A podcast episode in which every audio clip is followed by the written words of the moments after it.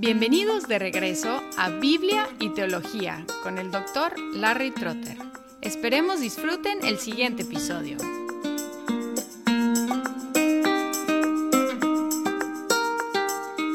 Como es nuestra costumbre aquí en el podcast Biblia y Teología, alternamos entre exposición bíblica y reflexión teológica. Hemos estado tomando los diferentes temas de la teología sistemática y hasta ahora hemos hablado del prolegómena, que tiene que ver con la doctrina de la revelación y la palabra de Dios, de la teología, es decir, la doctrina de Dios, de antropología, la doctrina del hombre, del ser humano, y la cristología, la doctrina acerca de Cristo, y la neumatología, la doctrina del Espíritu Santo o de la aplicación de la redención.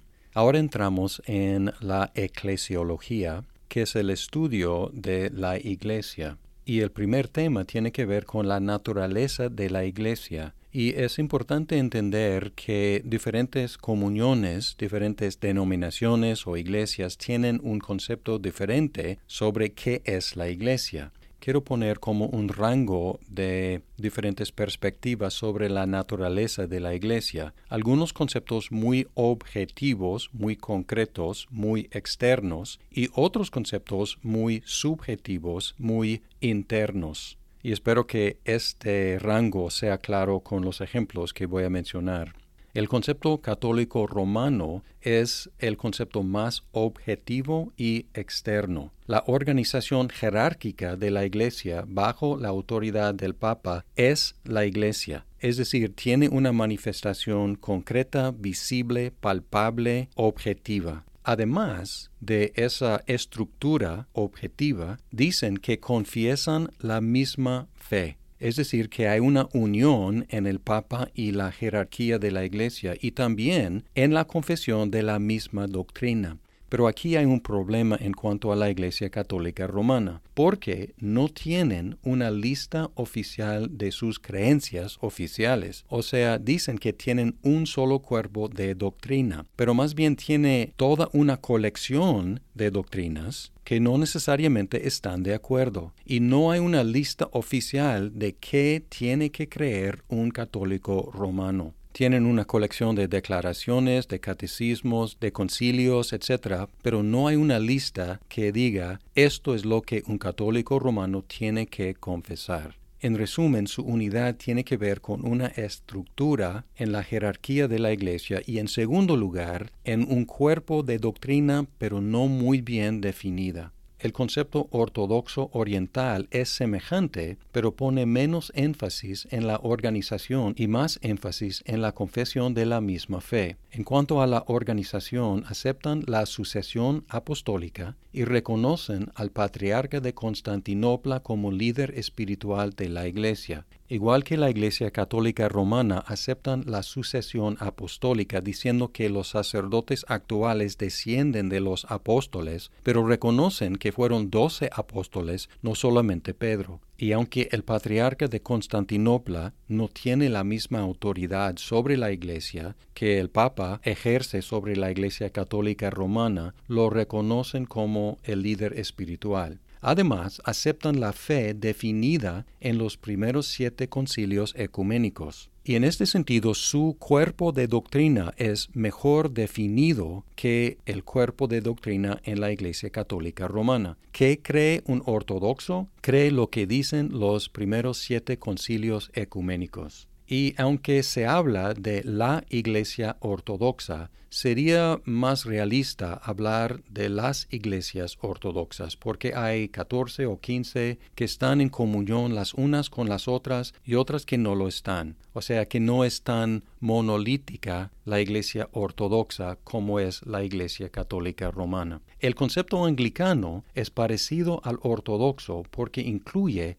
reconocimiento de la sucesión apostólica en el arzobispo de Canterbury y la confesión de la fe anglicana. Es decir, que hay unidad en el arzobispado de Canterbury y en la confesión de fe anglicana, que es una confesión escrita. Cuando llegamos a las iglesias protestantes confesionales, no enfatizan la organización de la Iglesia, sino la confesión de doctrinas explícitamente estipuladas y la comunión y la unidad en estas doctrinas. Por lo tanto, es una definición de la Iglesia más subjetiva e interna, qué es lo que creemos. Sin embargo, en otro sentido, es muy objetiva la naturaleza de la Iglesia porque la fe declarada, confesada, es explícitamente descrita y definida. Es decir, que, por ejemplo, si quieres saber qué cree un presbiteriano, solamente tienes que leer la Confesión de Fe de Westminster y los catecismos mayor y menor.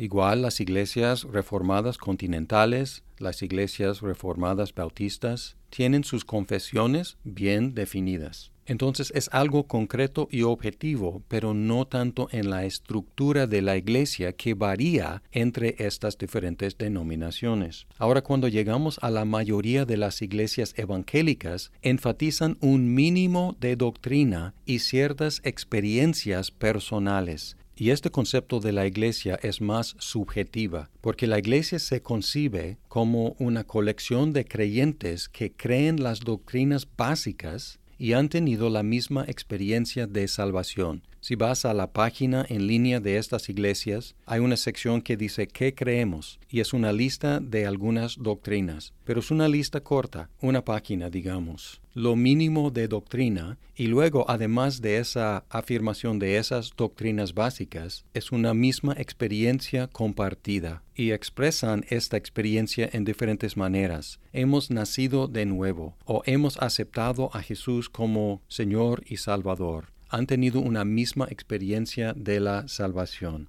Luego, cuando consideramos a los anabaptistas y sus descendientes, algunos de estos grupos abandonaron toda definición objetiva de la Iglesia y buscan su manifestación en experiencias personales. ¿Dónde encontramos la Iglesia en estas comuniones? En una experiencia compartida. A través del tiempo, estos grupos tienden a desarrollar su doctrina y su organización, pero mantienen una tendencia mística, porque es muy problemático no tener ninguna estructura y ningún cuerpo de doctrina. Así que eventualmente tienen que definir por lo menos un mínimo de estructura y de doctrina, pero tienden a enfatizar la experiencia más que nada. Para resumir, podemos decir que algunas iglesias encuentran su identidad esencial en la estructura, otras en la confesión y otras en la experiencia.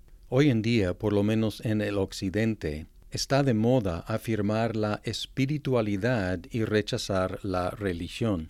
Mucha gente dice soy espiritual pero no soy religioso. Es decir, están afirmando una experiencia y rechazando tanto la estructura como la doctrina. Al mismo tiempo hay una atracción a las iglesias que enfatizan la estructura, porque parecen ser más sólidas e históricas. En este episodio resumí algunos ejemplos de diferentes conceptos de la Iglesia y en el próximo vamos a hablar de los atributos de la Iglesia que son afectados por el concepto de la Iglesia.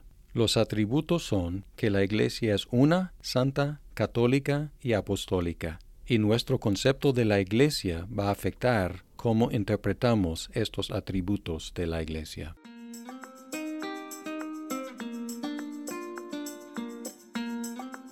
Muchas gracias por escuchar este episodio. Si estás disfrutando Biblia y teología, por favor compártelo con tus amigos. Hasta pronto.